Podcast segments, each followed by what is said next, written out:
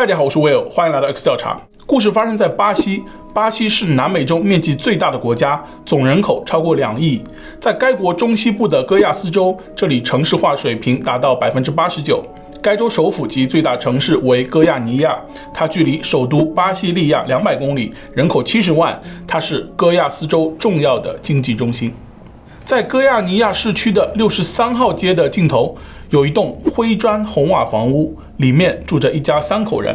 男主人名叫瓦格纳，这年十九岁，是一名杂活工；妻子比瓦格纳大几岁，是一名家庭主妇。两人有一个四岁的女儿，是妻子与前夫所生。有一天，一件事情的发生，让这个家庭的平静生活被彻底打破，有十几万人因此受到牵连。故事要从一九八七年的一天开始说起。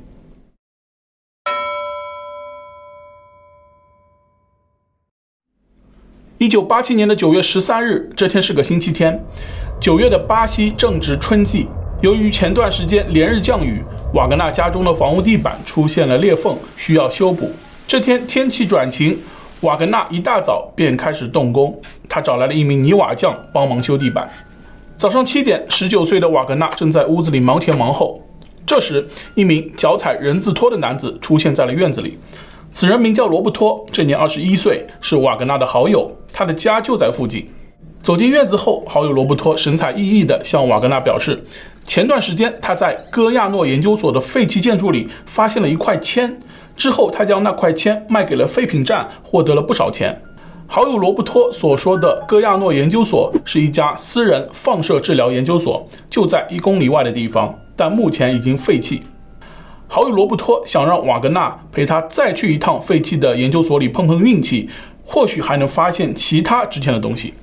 瓦格纳表示家里正在维修地板，之后自己还有工作要忙，所以婉拒了罗布托的邀请。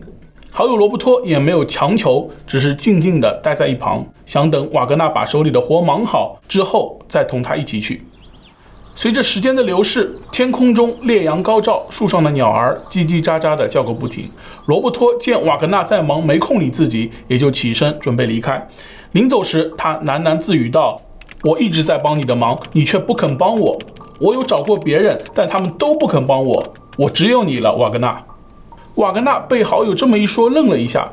他看到罗伯托逐渐走远的身影，心里感到有些过意不去。瓦格纳决定先把手里的事情处理好，然后再去找罗布托，与他一起去那个废弃的研究所。不知不觉，时间临近中午，瓦格纳已经将家里坏掉的地板修好了。他让妻子中午多准备几道菜，然后拨打了一个电话给罗布托，邀请对方来家里吃个午餐。罗布托接到电话后，立刻出门，又赶到了瓦格纳的家。午餐过后，瓦格纳和罗布托推着手推车，一同前往了废弃的戈亚诺研究所。该处地点距离瓦格纳家所在的六十三号街一公里路程，步行十几分钟即可到达。据了解，戈亚诺研究所在两年前的一九八五年搬迁至别处，现在该地的所有权属于另一家研究所——社会保障和援助研究所。由于这里的一些废弃建筑物还未彻底拆除，所以管理方安排了一名保安负责看守，防止他人随意闯入。这天下午，瓦格纳和罗布托前往了废弃的戈亚诺研究所，一路上两人还在讨论怎么才能不被保安发现。到达后，只见建筑物周围杂草丛生。建筑物上面也没有门窗，一片破败景象。两人绕了一圈，没有发现看守的保安。实际上，这里的保安三天打鱼两天晒网，很会偷懒，每天只是象征性的来这里巡视一圈，根本不会长时间的停留看守。瓦格纳和罗伯托就这样放心的推着手推车潜入了废弃的建筑内。为了避免引人注意，进入前两人将手推车暂时藏在了杂草丛里。废弃的研究所内光线十分昏暗，走在里面能听见脚步的回声，令人感到一丝不安。房间的地上有各种废弃的器械，它们大多老旧生锈，笨重不易拆卸。有些东西即便作为废铁卖掉，也不值几个钱，吃力不讨好。接着，两人在某个房间里发现了一台医疗设备，这台设备看上去比较值钱，上面有一块圆柱形的装置。瓦格纳和罗伯托研究了老半天，也没有琢磨出这台设备究竟是用来干什么的，只是看到圆柱形装置上有一个符号，但他们不知道符号代表着什么。然而他们可以知道的是，这台设备绝对价值不菲。两人也不管里面是什么东西了，打算先弄回去再说。此时他们遇到了一个难题，因为光凭他们两人没有办法将整台设备带回去。另外，在搬运的过程中，如果引起什么人注意，那么一切就将前功尽弃。经过商议，瓦格纳和罗伯托决定先将整台设备拆下来，能拆多少是多少，再挑几样看起来值钱的东西带走。就这样，两人忙活了好一阵，将眼前这台大家伙拆得四分五裂，各种零件散落一地。除去那些生锈的零件，两人发现那块圆柱形装置最引人注目，闪闪发亮的不锈钢外壳显得非常昂贵。两人上前掂了一下，发现它格外沉重，一个人无法抬起来。罗伯托很是欣喜，他猜测这个圆柱形装置可能是什么稀有金属制成的，到时候肯定能卖上一个好价钱。接着，罗伯特与瓦格纳合力将这个圆柱形装置搬了出去，并放在了手推车上。然后，两人推着手推车，偷偷摸摸地返回了罗伯托的家。罗伯托的家位于五十七号街，距离废弃的研究所八百米，与瓦格纳的家相距两百米，隔两条街。两人推着手推车进入了罗伯托的家，并把推车停在了院子里的一棵芒果树下。接着，两人合力将手推车上那个沉重的装置抬下车，放在树下。休息片刻后，两人找来了各种工具，开始尝试拆掉这个东西。不知不觉，时间来到了晚上。瓦格纳见时候不早了，便与罗伯托告别，回自己家。当天晚上，瓦格纳和罗伯托就各自出现了不同程度的呕吐症状，但两人开始都没有在意，以为只是吃坏肚子。罗伯托即便是出现了呕吐，也没有停下手上的工作，他孜孜不倦地拆解着那个装置，一直到深夜才睡觉。到了第二天，瓦格纳发现自己的呕吐症状非但没有缓解，还出现了头痛和腹泻的新症状。瓦格纳本想再忍耐一下，可过了一天，他发现自己的左手已经肿胀得如同被烧伤的样子，手臂上的皮肤还生出了水泡，即将溃烂。在看到身体上的变化后，惊慌失措的瓦格纳前往了医院，但这次他终究还是白跑了一趟。瓦格纳的生理指标看上去都挺正常的，医生也弄不清楚他到底得了什么病。后来只是按照皮肤过敏处理，医生开了几副药，让瓦格纳回家休息几天，看看情况。与此同时，好友罗伯托的身体也出现了同样的症状，但他强忍着疼痛，丝毫没有意识到问题严重性。他继续拆解着那个装置，经过两天努力，他在装置里发现了一个冠状的金属物体。外表坚硬无比，无法推断里面装着什么。实际上，冠状金属物体里面包含一种金属元素銫。这种金属的特点是通体呈银白色，在空气中容易氧化，在光照下易放出电子，可用于制作精度极高的原子钟、光电管，还可做航天飞行器燃料。銫的同位素多达三十七种，有的可以威胁生命。而该冠状金属物体里面包含的是铯一三七，该物质主要来源于原子弹、氢弹等核武器试验，核武器制造过程中所产生的放射性废液、核反应堆的放射性废物等等。铯一三七普遍运用于工业、医学、农业及生物学应用等领域。铯一三七会释放出一种伽马射线，放射性较强。在电磁波谱中，伽马射线频率最大且波长最短，它拥有较强的穿透力和能量。一旦色一三七进入到环境中，其存在时间长达三十年，可经消化道、呼吸道、皮肤和伤口进入人体，对人体有持久的影响。倘若误食或吸入过量，会导致死亡。罗伯托和瓦格纳身上出现的病症，就是受到了銫一三七释放的伽马射线的影响，从而导致呕吐、腹泻、身体肿胀溃烂。但两人对此毫不知情，一个以为自己皮肤过敏，另一个也是强忍着硬熬。又过了一天，九月十六日，罗伯托在费了九牛二虎之力后，终于将冠状金属物体撬开一道三公分的口子。这张是冠状金属物体的示意图。里面包含了金属元素銫，由以下部分组成：A 是放射源支架，通常由铅制成，它能保留多余的辐射，防止更大范围的核泄漏；B 是一个扣环，含有铯核化合物的来源；D 是两个不锈钢盖；E 是一个不锈钢盖；F 是内部屏蔽层，通常由钨合金制成，可防止大量辐射输出。G 是一个包含放射性物质的圆柱体，其放射性物质通常为化学元素钴六零。但经过一系列的化学反应后，里面的金属元素铯已经变成铯一三七，然后释放的伽马射线顺着罗伯托撬开的口子向外喷涌而出。遗憾的是，罗伯特对此毫不知情。接着，他将一把螺丝刀插在了撬开的口子上，在里面捣了几下，然后从里面溅出了一些银白色的颗粒物。他用手揉捏了一下颗粒物，随后变成粉末状。这些颗粒物非常奇特，在暗光环境里会散发出微弱的淡蓝色的光芒。刚开始，罗伯特以为这些颗粒物或许是制作火药的原材料，可当他拿火柴试了几次，却发现无法将其点燃。几番操作后，他虽有不解，但也只能作罢。罗伯托望着这堆花了大量时间和精力弄来的东西，只感觉自己白干了一场。这些根本不是他想象中值钱的东西。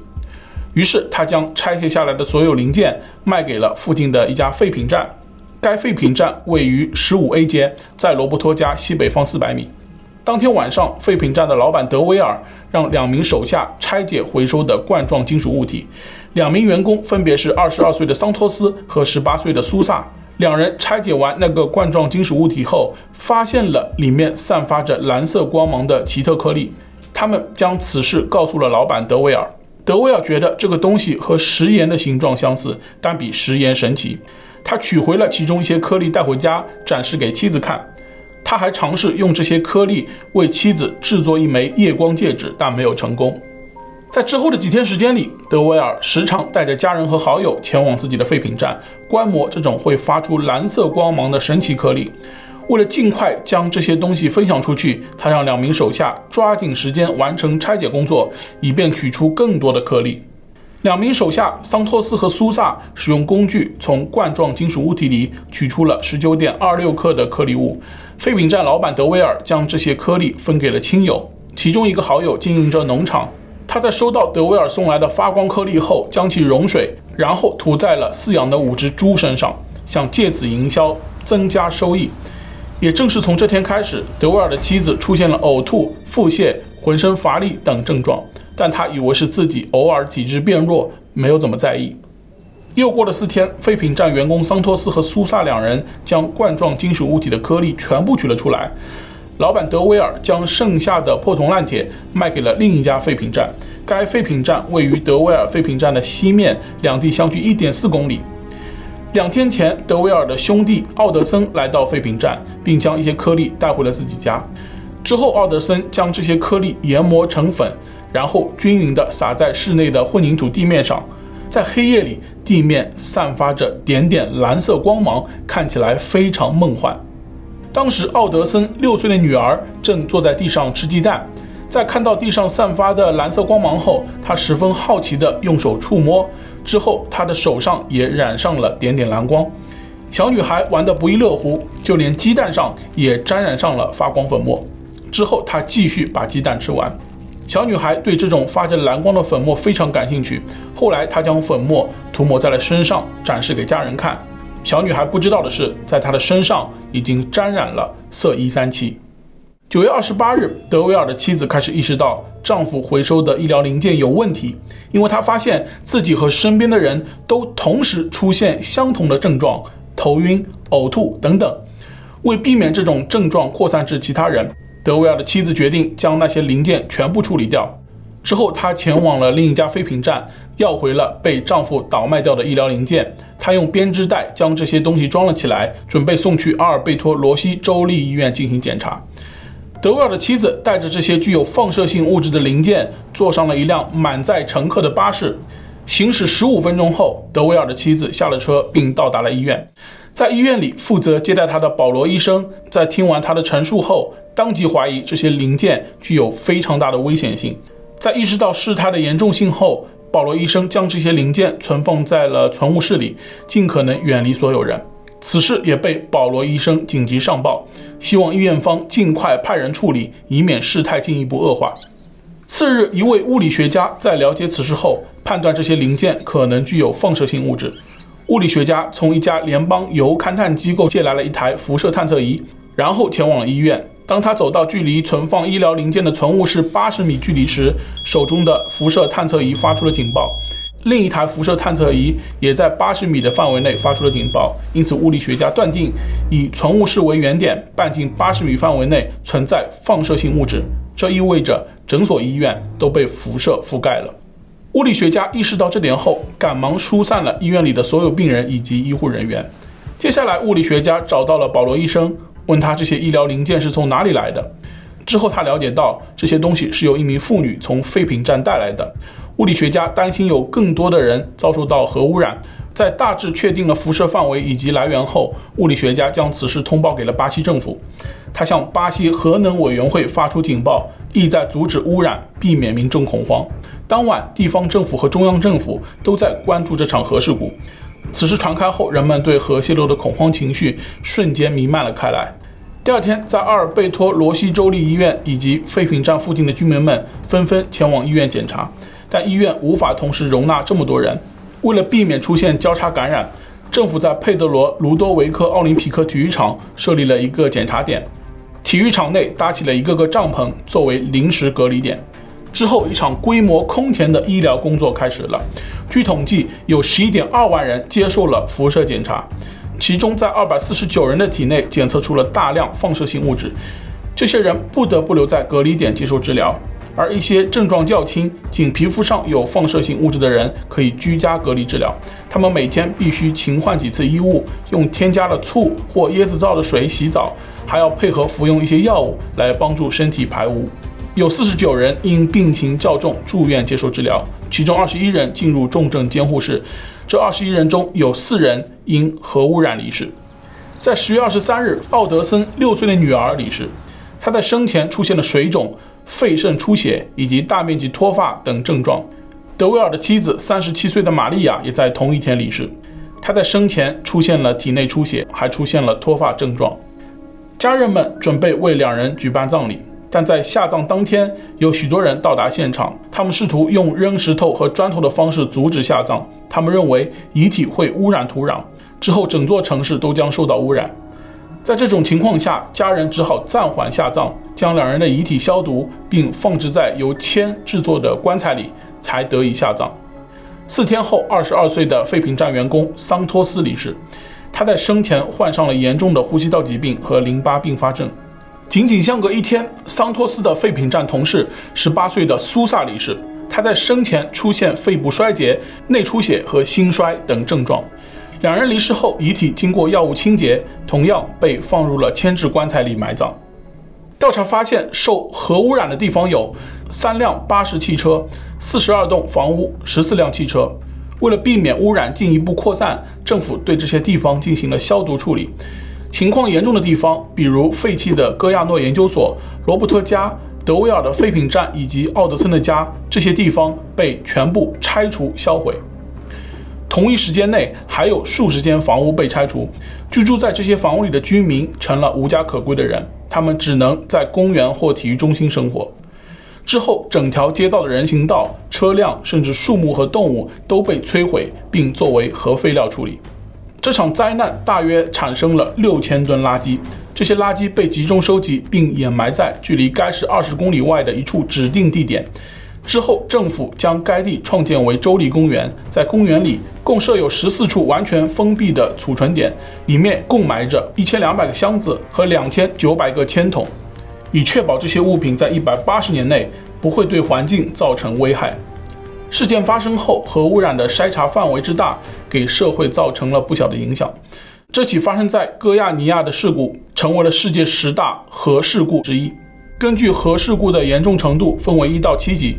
目前只有两次核事故被评为七级，分别是切尔诺贝利核事故以及福岛第一核电站事故。虽然戈亚尼亚核事故的伤亡不算太大。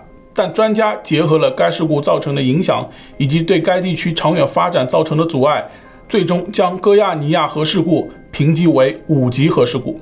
受事件影响，世界各地的人不再愿意购买戈亚尼亚生产的服装及食品，对当地出口的东西避而远之。戈亚尼亚的经济发展也因此受到了严重打击。这场规模空前的去污工程也让巴西政府损失了数十亿雷亚尔。之后，他们对事故原因展开了调查。含有放射物质铯一三七的医疗零件从废弃的戈亚诺研究所流出。该研究所于一九七零年在巴拉纳伊巴大道建造完工并投入使用，但在一九八五年，戈亚诺研究所与天主教会国际志愿组织圣文森特德保罗协会因建筑物归属权问题发生了法律纠纷。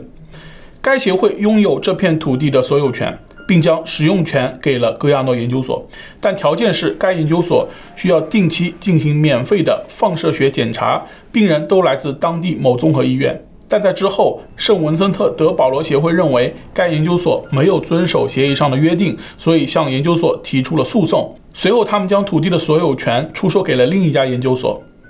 核事故发生的两年前，戈亚诺研究所输掉了官司，他们不得不搬迁至其他地区。虽然原址大部分建筑物都已拆除，但一些房间里还有一些医疗设备没有带走，其中包括了那台放射治疗设备。戈亚诺研究所的所有者之一。卡洛斯·贝泽里尔致函国家核能委员会，表示他们更改了研究所地址。另外，还有一台含有铯一三七的放射治疗设备被留在了那里，无法被带走。国家核能委员会对巴西境内的核能设施有监督权，他们有责任妥善处置研究所原址那台含有銫一三七的放射治疗设备，以防止泄漏。另外，戈亚诺研究所只能在国家核能委员会发出明确指示的情况下带走那台设备。遗憾的是，后来悲剧还是发生了。法院在处理了戈亚诺研究所和圣文森特德保罗协会的纠纷时，发现了含有放射物质的銫一三七治疗仪器，但考虑到这块土地的所有权属于另一家研究所，因此就这样阴差阳错的没有受理戈亚诺研究所将遗留在该土地上的放射治疗设备转移的请求。之后一年多时间，戈亚诺研究所的所有者之一卡洛斯多次尝试潜入原址建筑里，想要回收那些还没带走的放射治疗设备，但遭到产权所有者、社会保障和援助研究所的报警制止。卡洛斯曾明确告诉警方，如果色一三七出现了泄漏，那么他们就要对此事负责。但土地的新所有者、社会保障和援助研究所并没有理睬卡洛斯的警告。之后，法院派出一名保安前往该地看守，防止其他人闯入。与此同时，戈亚诺研究所的所有者多次前往国家核能委员会，表示将放射物品留在已经废弃的建筑物里很危险，但碍于司法程序而无法将它们移除，于是希望委员会介入处理，但没有结果。直到九月十三日，瓦格纳和罗伯托趁保安不在的时候潜入了研究所，带走了放射治疗设备。之后，多人接触到，酿成了悲剧。色一三七泄露的不到二十天时间内，导致数百人受到感染，有四人因此失去了生命。瓦格纳和罗伯托等人虽然也受到核辐射，但凭借超强的免疫力幸存了下来。不过他们的情况也好不到哪里去。瓦格纳左手肿胀，手指出现溃烂，需要截肢，他也因此失去了一根手指。罗伯托右手严重溃烂，需要截肢。德维尔手指溃烂，脱发，内脏受损。奥德森因手指溃烂截断了两节手指。